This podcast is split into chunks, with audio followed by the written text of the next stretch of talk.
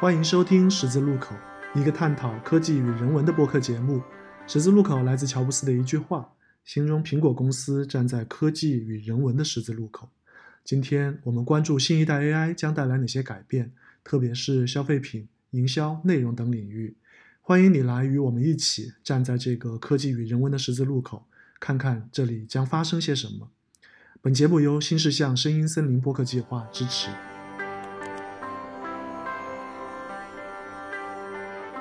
我是主播科技，我是主播荣慧。本期播客我们将送出十本《纳瓦尔宝典》的中译本作为新年礼物，这是我和荣慧都蛮喜欢的一本书。那它的名字一开始听起来很像一个什么古希腊、古印度的远古智慧之书啊，但这个名字大家别被它欺骗啦。其实它的作者呢是 base 在硅谷的一位创业者和企业家。这本书的内容非常棒，我们都受益良多，所以推荐给你们。啊，如果你有兴趣拿到这个礼物的话，呃，希望你能够分享本期播客到你的朋友圈或者即刻，那再将你分享的截图贴到小宇宙的评论区，我们将盲选出十位同学送出这本书。谢谢大家。我最近做了一件有点羞耻的事情，我用 AI 算命算了一个多小时。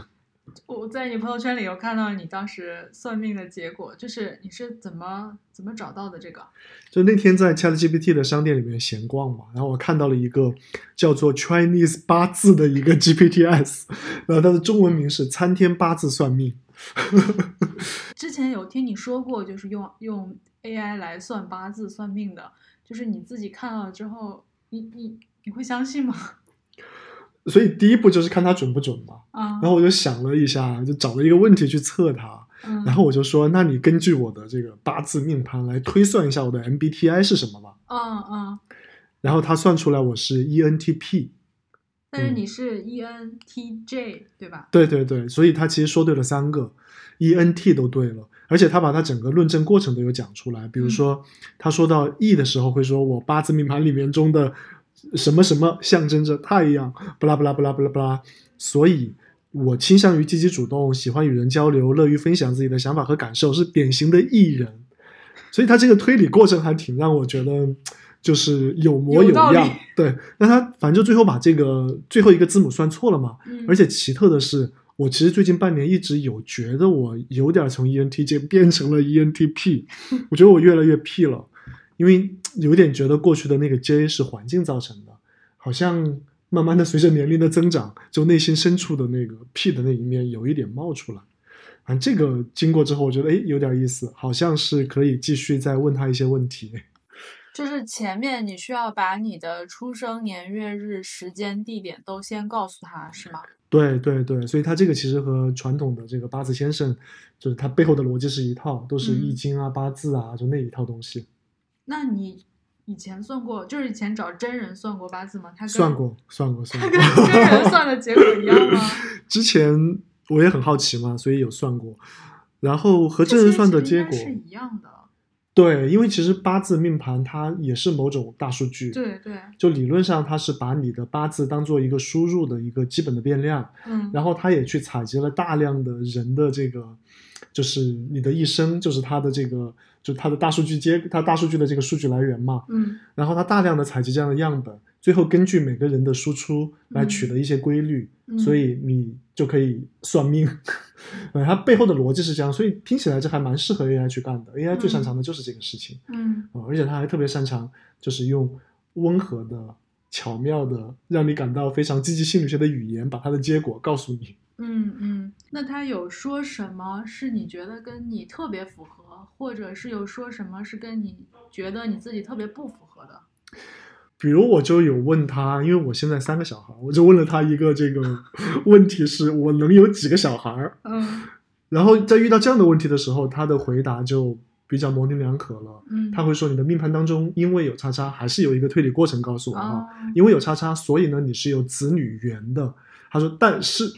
就是是不是最后有小孩，以及会有几个小孩，这取决于你个人的努力啊，什么人生的际遇啊。哦，我懂了，因为它面向的其实是一个画像相对模糊的一个更广大的受众。首先，他不一定其实能够知道你的这个结果，就这种问题，他只可能给你一个泛泛的结果。就像一个算命先生，我觉得除非是那种超夸张的那种，嗯，他可能会跟你说你现在有几个孩子，然后怎么怎么样，就是可能这种极端案例，然后大部分情况下他都会给你说一个符合大部分情况下人的一个状态的一个。对，但其实当你这么讲的时候，你本质上还是不相信他的嘛，所以你才会说他用打太极的方式，就是说出来绝对不会错的方法给我答案。嗯，可能因为我我对玄学持保留态度。是，所以我后来就直接问他，我说嗯。那个、你到底准不准？然后他就回复我说，嗯、我觉得标准 PR 的漂亮回复，嗯。他说我是根据中国传统的，就非常 highlight 的中国传统四个字，中国传统的命理八字的那一套，就是来推演你的这个啊、命运的可能的轨迹。嗯但是呢，就是事在人为，就每个人最后活成什么样子，你得到嗯怎么样的结果，它其实是和个人的际遇啊、个人的努力啊都有关系。嗯。然后看到这个答案，我就很生气，我说：“那你这么说，我还能相信你吗嗯？”然后他说啥他说：“那个我的结果是根据又来了啊，中国传统的什么，就 highlight 中国传统四个字，反正就对了，嗯，你就感觉很难 challenge 他。”嗯然后他又讲这个，然后最后他说：“那对于我的结果，希望你理性对待。”然后我就非常生气的问他：“我说你是一个算命的人，你让我理性？” 我说：“那你现在告诉我，我能活到一百二十岁吗哦？” 然后当然这个问题他也是闪躲了，嗯嗯，他就说什么个人的长寿就是和你的生活健康、生活习惯都有非常强的关系。嗯，总之我觉得挺好玩的，可以试一下。其实你你当时把那个链接不是放在评论里了吗？然后我我有我有我有我有也去算了一下，你问他的问题是什么？我问他我今年会今年，我问他我今年运势怎么样，然后他跟我说，就是类似于上一个十年是我的一个大运年，然后下一个十年就是今年是我的新一个大运年的开始。这个刚刚刚刚跟另外一个玄学爱好者求证，这个事实如此。嗯，对，就根据根就是根据我的这个这个就真实算过的八字里面来看，好像真实确实是这样子。嗯然后，但是就是比如说碰到那种，啊，我什么时候会结婚生孩子什么这种问题，然后他他给我的回答还是很模棱两可的，就是会说啊你是有子女缘的，然后但是这个事情事在人为。那和我拿到的答案是类似的。嗯，对我甚至还有问他，我之后小孩可以上哈佛、斯坦福或 MIT 吗？这个应该从你的八字里看不出来，是要看他们的八字。反正就是就是当你面对一个人类的算命先生的时候，我觉得还是有一点点羞耻感的，嗯就有一些感觉就是暴露自己很没有水平、很没有知识的这种问题，就是不太敢问，哪怕自嗯己特别想问。但当你面对一个 AI 算命的时候，就是我感觉啥都敢问。哎，我觉得有道理啊，因为在我少有的这个 靠近玄学的、靠近玄学的体验里面，都是那段时间其实是因为因为心里有很多不确定，嗯，然后你才会去做这件事情。但是你对着中找到确定。对，然后你对着 AI 的时候，其实你其实我至少我那天试的时候完全没有这种心态，嗯，然后我就会啊，但他一开始没有哪种心态。我就是想看看他准不准，然后我就是想，我哦就是想看看他是他是怎么分析的。但是因为我前面跟他说了一个时间，他好像呃把我的生日，我不知道为什么他一定把我的生日记成了，就是我生日是一个十九号，然后他说的我重复我的结果里面，他非要说我是十八号生的，然后我就在里面 我在里面一直跟他说我是十九号生的，大型的幻觉。对，然后我就、嗯我就我在里面至少跟他说了两遍三遍，我是十九号生的，然后他等于就是他那个反复了两返返回了两趟还是三趟的那个结果都是不一样的。所以还是。然后对，里面还有一句是他说我是一个很哦会理财的人，我当时看完就很想给你截图。大错特错是？那可能是只是因为他把你的这个日子给记错了。对对，但嗯我的心态就比较轻松，嗯就只是一个玩儿的感觉。嗯，就是是不下面的一个八八字先生就觉得对你感觉他在赌你的命运的那种嗯感觉。对这个反正就挺有乐趣的啊。然后我那天还看到那个 Know Yourself 有一篇文章，就在讲说那个为什么就是有一个普遍的一个大家不理解的事儿，就你们受过就是那么多 PhD，为什么要相信算命？然后，所以这个就真的成为了一个社会学研究的一个课题，有 paper 在讲这个事情。然后其结论也很简单，简单说来就是，当你得到的机会越多，你可能面对的选择，为其就意味着不确定性就越大。嗯，而其实就是看八字、看星盘等等啊，甚至看塔罗，都是帮你在不确定性中找到某种若有似无的、就缥缈的确定性的一个办法。嗯，所以就是才会。在当下一个如此不确定、不确定的年代，对，在很多 PhD 当中，就是就是很荒谬的流行起来。对，那我我觉得它其实有一种积极心理学的意义了。就比如 AI，它尤其是我们算的这个，我不知道它是背后那个 GPTs 在设置的时候，它有讲说希望你更加正面的来回应 信徒们的问题。嗯，所以他给的答案，我觉得都非常的 positive。就看完之后就觉得哇，人生真的就是。还蛮不错的，不过玩笑归玩笑，大家还是要谨慎的对待玄学，相信科学啊。对，相信科学。那荣慧最近有看到什么有意思的想分享一下的吗？嗯，我觉得这个新闻可能说起来会有点沉重，就是我相信关注科技的人都。关注关注科技这个行业新闻的人吧，可能都听说过一个网站叫做 TechCrunch，然后他这周是宣布了他们，呃，会裁员，裁八个人。哦，才八个人，那他们一共有多少人呢？他们采编团队一共好像是有三十多个人。哦，那还蛮多的，裁了差不多三分之一到四分之一的人呢。对，而且。呃，不只是记者，连一个职位比较高的一个编辑也被裁掉了，所以就还挺意外的。嗯，因为 TechCrunch 也是刚入行的时候，天天像浏览器首页一样会刷的网站。对，是那会儿获得硅谷资讯最重要的一个 hub。对，嗯，但确实最近很多年就感觉这个名字已经有点遥远了，都不太是一些重要的信息和资讯，甚至就是有见解的一些文章的来源了。对它其实已经算是同类科技媒体中幸存的极少数的媒体之一了。嗯嗯，其实跟它同时期创立的科技博客、科技媒体，要么是被收购，要么是被关闭。然后他们的一些呃，从前在这些媒体工作的一些很有影响力的一些记者，他们有可能自立门户，然后也有可能是。有可能是去一些大的媒体做记者或者编辑了，当然也有可能一些人是去科技公司了，嗯，去做 PR 了。对，那这个和中国的情况也蛮像的。你说这些出来自立门户的人，是不是也和就整个这个时代的变迁，甚至 AI 的出现，会更加助推？就是当我们说到这个超级个体户这个词的时候，就是这样的趋势会越来越常见。对，就是它好像会。往两个两极方向去发展，一个是可能大的媒体，它因为有资源，跟它在前些年有一些成功的转型，他们有能力来维持一个比较大的一个新闻编辑团队，嗯，所以他们就有能力吸引，呃，就比如说像这个行业里可能大家比较熟悉的 Kara Swisher，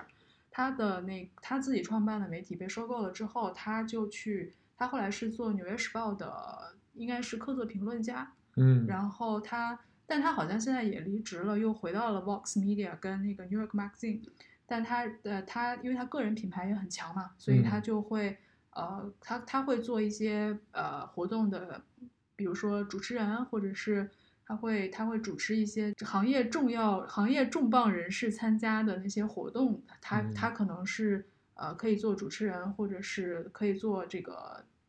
圆桌的圆桌的，他甚至也可以自己做圆桌的嘉宾了。因为呃，另外一种就是就是随着比如说像 newsletter 这种，其实前些年的一个变化就是随着像 Substack 这样子的平台的兴起，越来越多的人，越来越多的记者，他其实可以通过自己写新闻信的方式来获得自己的读者。那他其实可以在这个 Substack 上开一个频道，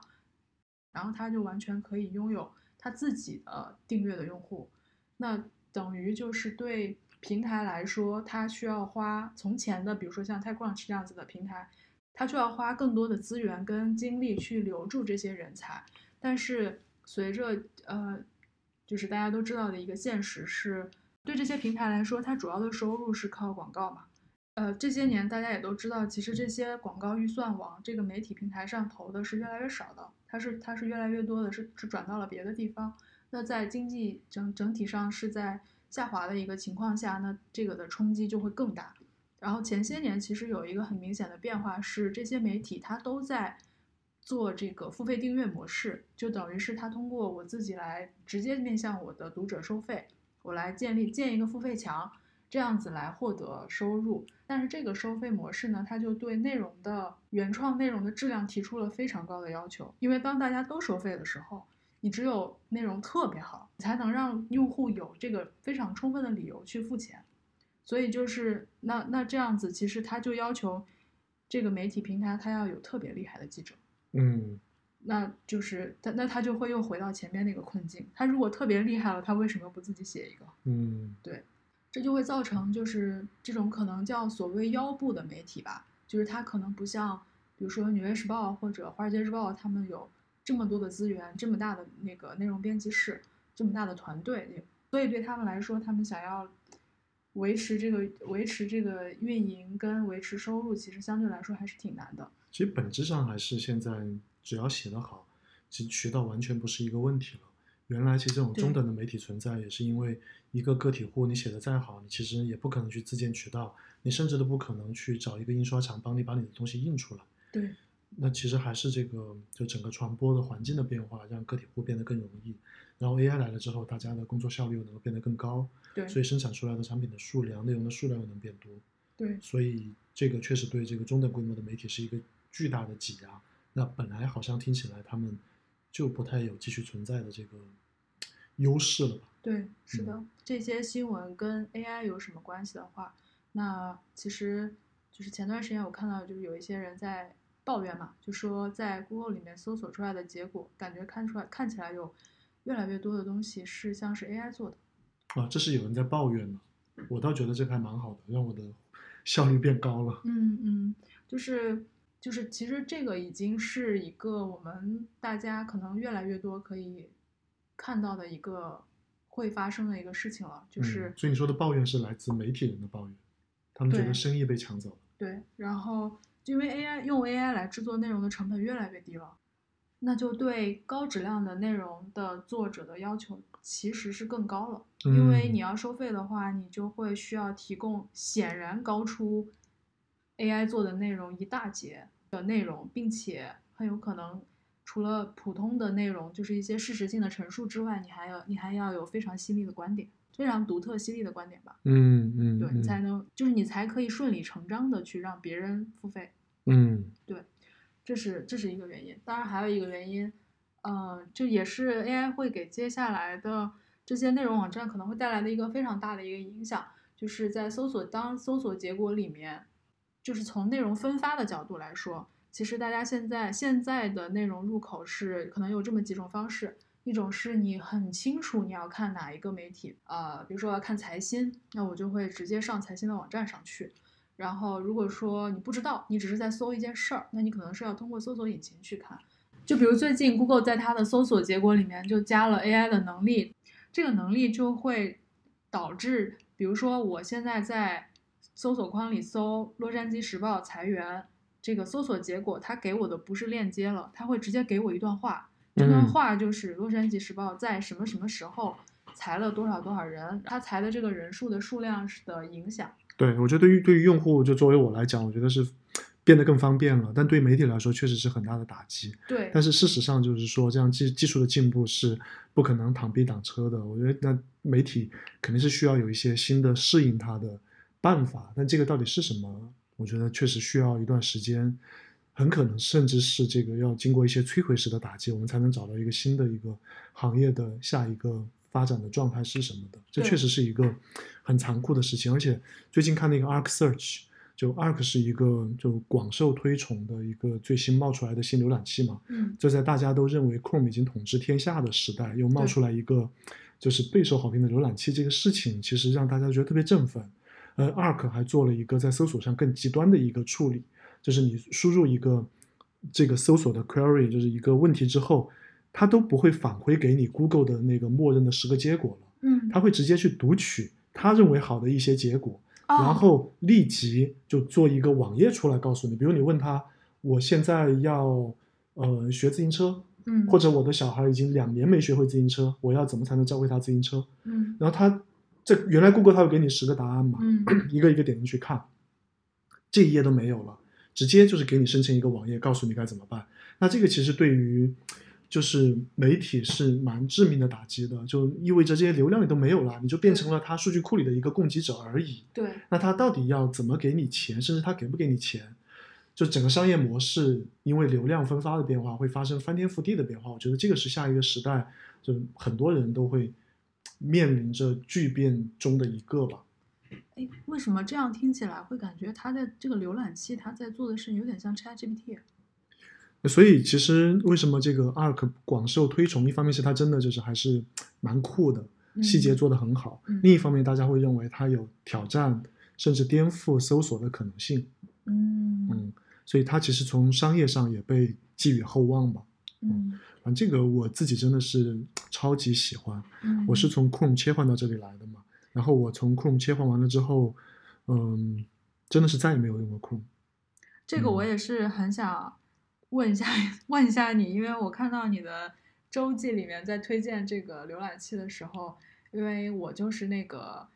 长期使用 Chrome 浏览器，曾经尝试 Arc，然后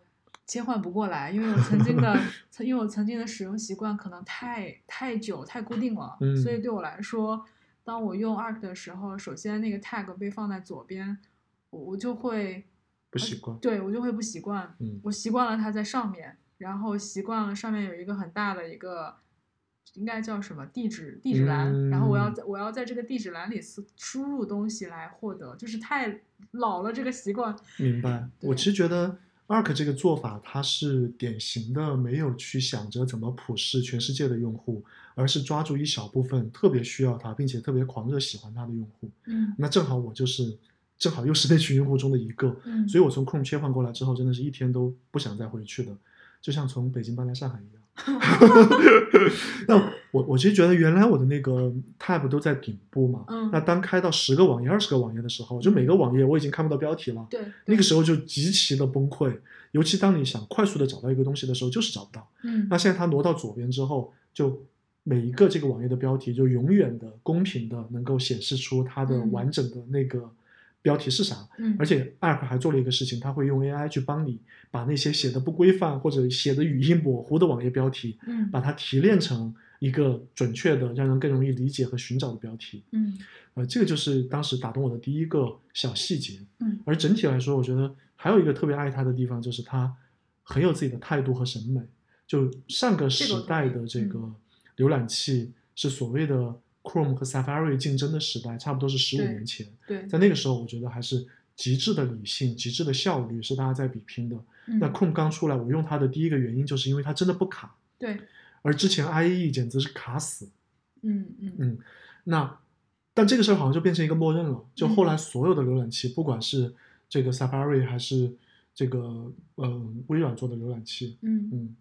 我因为太多年不用 Windows 都不知道它叫啥，是 Edge 还是仍然叫 IE 啊？那大家都变得越来越没有个性，嗯，就好像除了它的图标是彩色的，整个浏览器的界面全是黑白的，它是嗯躲在后面的，嗯它甚至不想让你感觉到它的存在感。呃，但是 Arc 完全打破了这一切，就它旗帜鲜明的让你可以又换皮肤了，嗯，然后大量的用了毛玻璃的效果，嗯甚至你还可以去调我要的这个效果，它的渐变是颗粒度粗的还是颗粒度细的，嗯就是那个磨砂的感觉你都可以调，嗯就是又一次的，就是明确的摆出我的差异化。嗯就你们这些无情的、没有表情的、嗯 只讲效率的浏览器们，我和你们不一样，我是有色彩的，我是有态度的。那可能很多人用不习惯我，但是喜欢我的人会觉得，就是用起来非常好。呃，所以我自己真的还是觉得蛮推荐大家都去试一下的。但也可能你们试完之后会觉得这个和我的习惯确实太相冲突了。那我觉得不排除会有人用完之后会觉得超级爽。我觉得那个感受你说的我我很同意，就是用 Chrome 的时候，它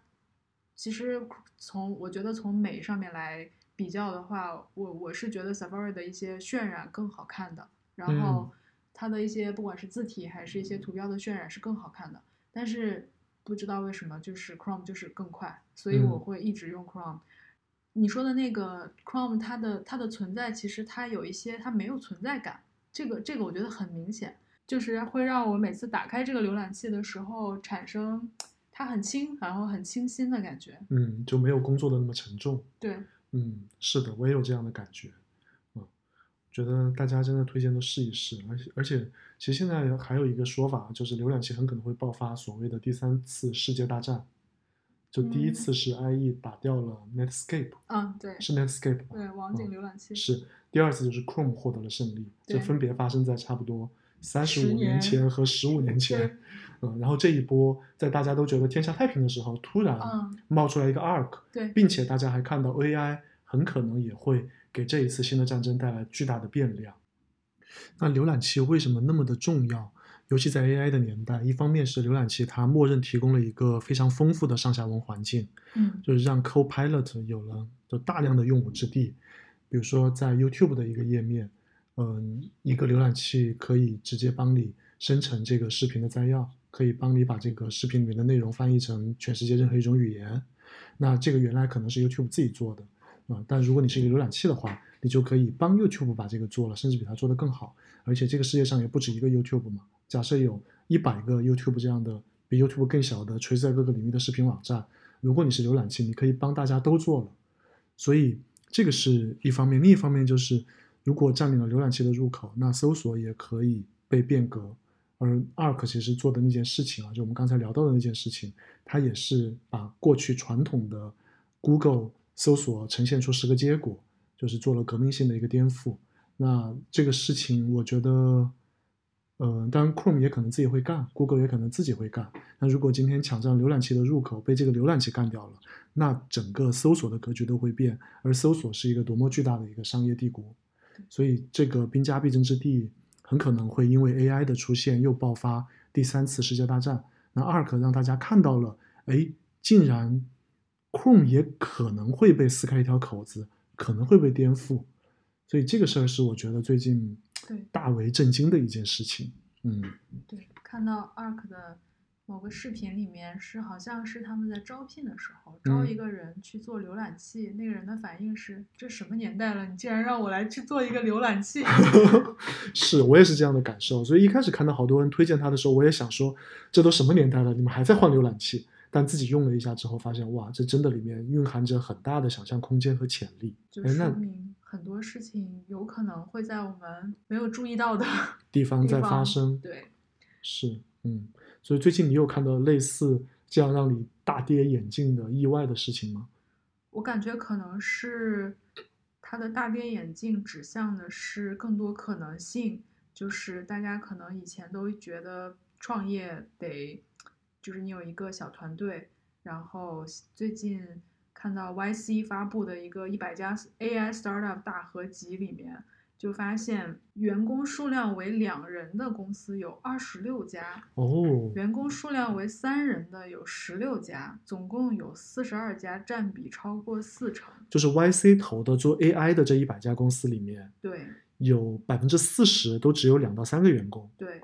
嗯，这个比他们之前在前 AI 年代 TMT 时代投的公司的规模要小很多吧？我其实仍然记得的是，比如说在很多 年前啊，就比如说像 Airbnb 刚成立的时候，他们去他们去 YC 的时候，其实也只有两个人。嗯，但是，呃，我我觉得现在的这个时候，他所谓的这两个人，他可能这个对比是无法类比过去的两个人的，因为有了 AI 的加持，你可能有很多事情是两，可能比如说今天的今天的我，如果我要做一个简很简单的，就是我只能是说很简单的。啊、一个做一个做海报或者做图什么的，就是有 AI 帮我，那我其实我不需要有一个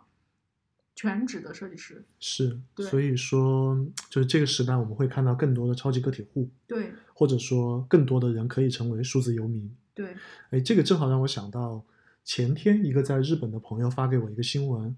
就日本最近在马上要向公众征集一个新的政策，这个政策特别神奇，而且针对中国人也开放，嗯，它是一个六个月的免签政策，你只需要向日本政府申请，你是一个数字游民，嗯，那你要证明自己啊，它的标准是说你的这个年收入要差不多在人民币五十万左右，你要证明这一点。然后同时你要证明你自己在日本啊，你就可以用数字游民的一些方式来去继续工作，继续获得收入，你就可以六个月免签了，在日本，而且还可以带家属。哇，它这个包括对四十九个国家和地区都生效，而中国也是其中之一。嗯嗯，这个真的是让我觉得挺震惊的。但那个日本的朋友也说，这个对日本来说是一个就是有争议的政策吧。对对，然后支持他的人就是说这是在吸引移民，因为数字游民他也对那个收入有一个门槛要求嘛，对，所以到了日本之后要生活，嗯要就是衣食住行，那是大量的消费。嗯对，但我不知道税收上有没有对应的政策啊，那所以这其实是很得到了这个日本还是蛮广泛的支持，但也有反对的声音，就是移民其实也带来了治安的问题啊，对，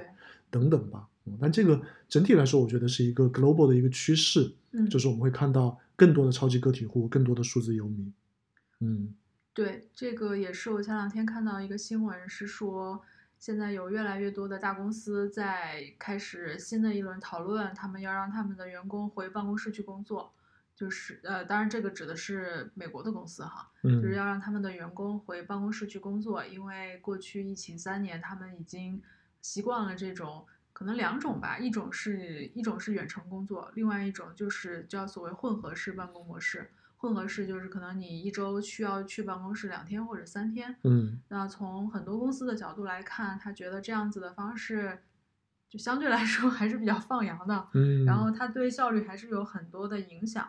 那从另外一方面来说，就是就是对很多公司来说，他可能会觉得就是这种这样，不管是远程办公还是混合式办公，都还是很影响工作效率的。那但是另外一方面，其实这个里面的一个，我记得里面的有一个应该是一个很大的公司的一个 CEO，他就说了一句说，其实这个潮流是不可逆的了，因为这几年下来，大家已经习惯了这种。特别是可能一些相对来说高科技的公司吧，就是他大家很多人已经习惯了这种你不在办公室里面，然后你可能有更更弹性的时间，现在让你回到办公室去，这个这个过程可能是不可不可不可逆，或者至少说是很难的。他就特别是针对年轻一代，这个人就举了个例子，就是他就说他女儿，他女儿他他说他女儿就是会觉得说，如果如果我要去面试一个公司，这个公司要让我。呃，就是如果这个公司不能接受我是这个灵活办公的呢，可能就不会考虑去这个公司工作。就是对新一代的年轻人来说，可能他对他们来讲，这个流动性是更强的，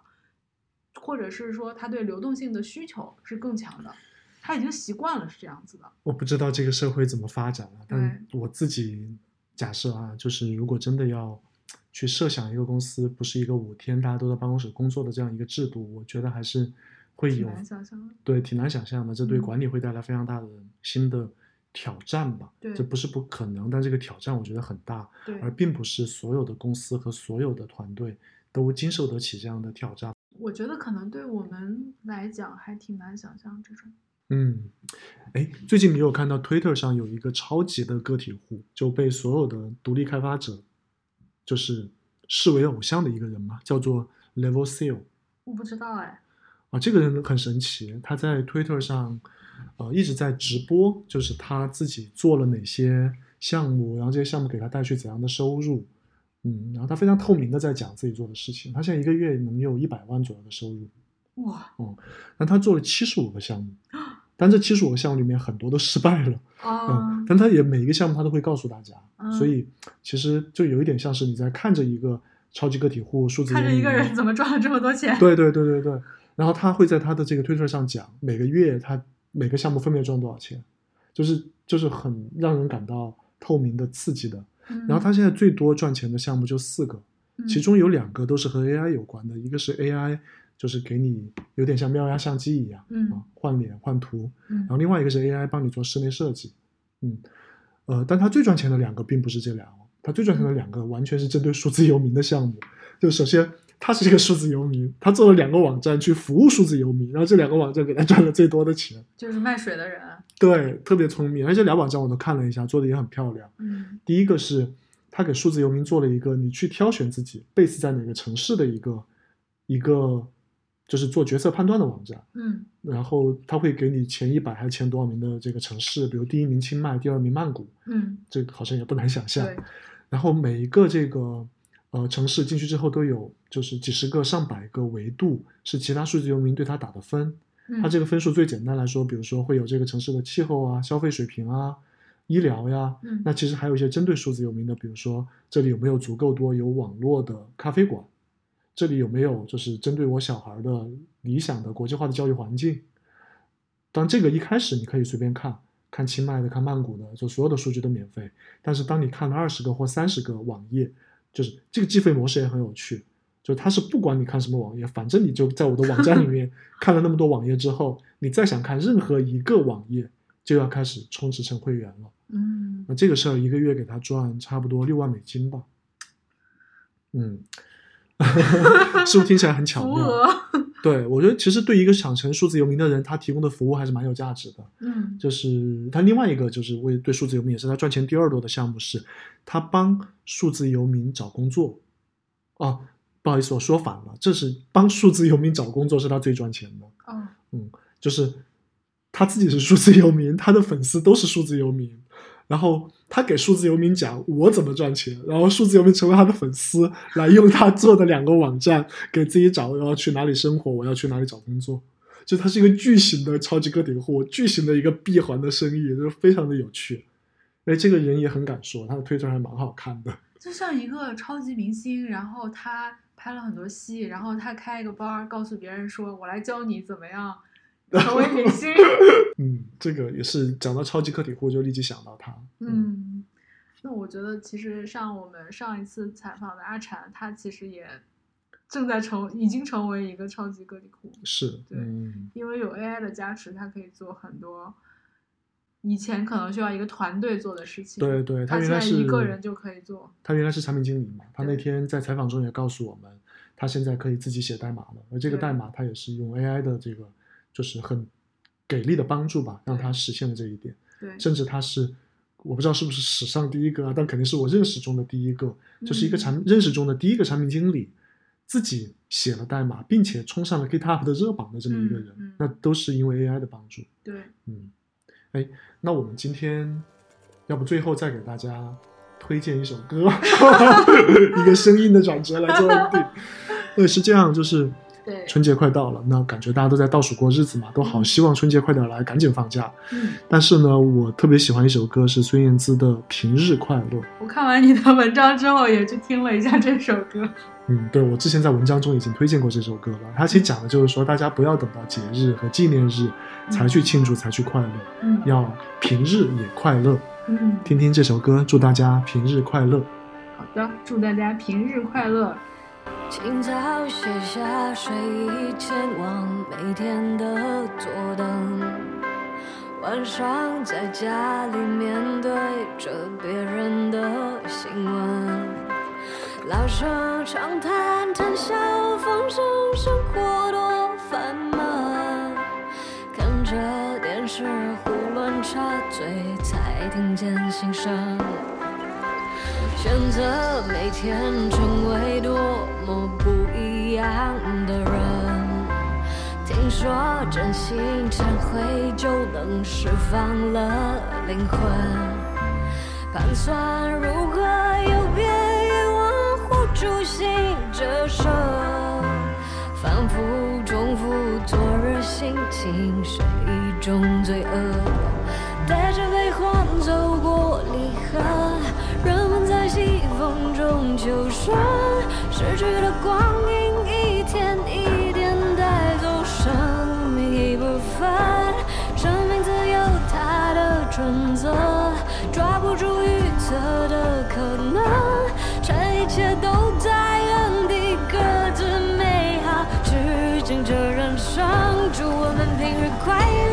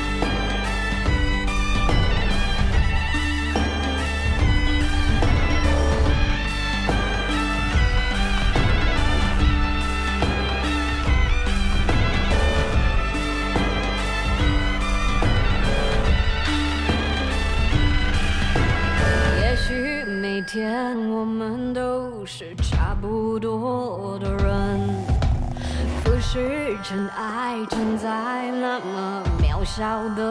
我们，老生常谈，谈笑风生，生活的等等，看着电视胡乱插嘴，我听见心声，带着悲欢走。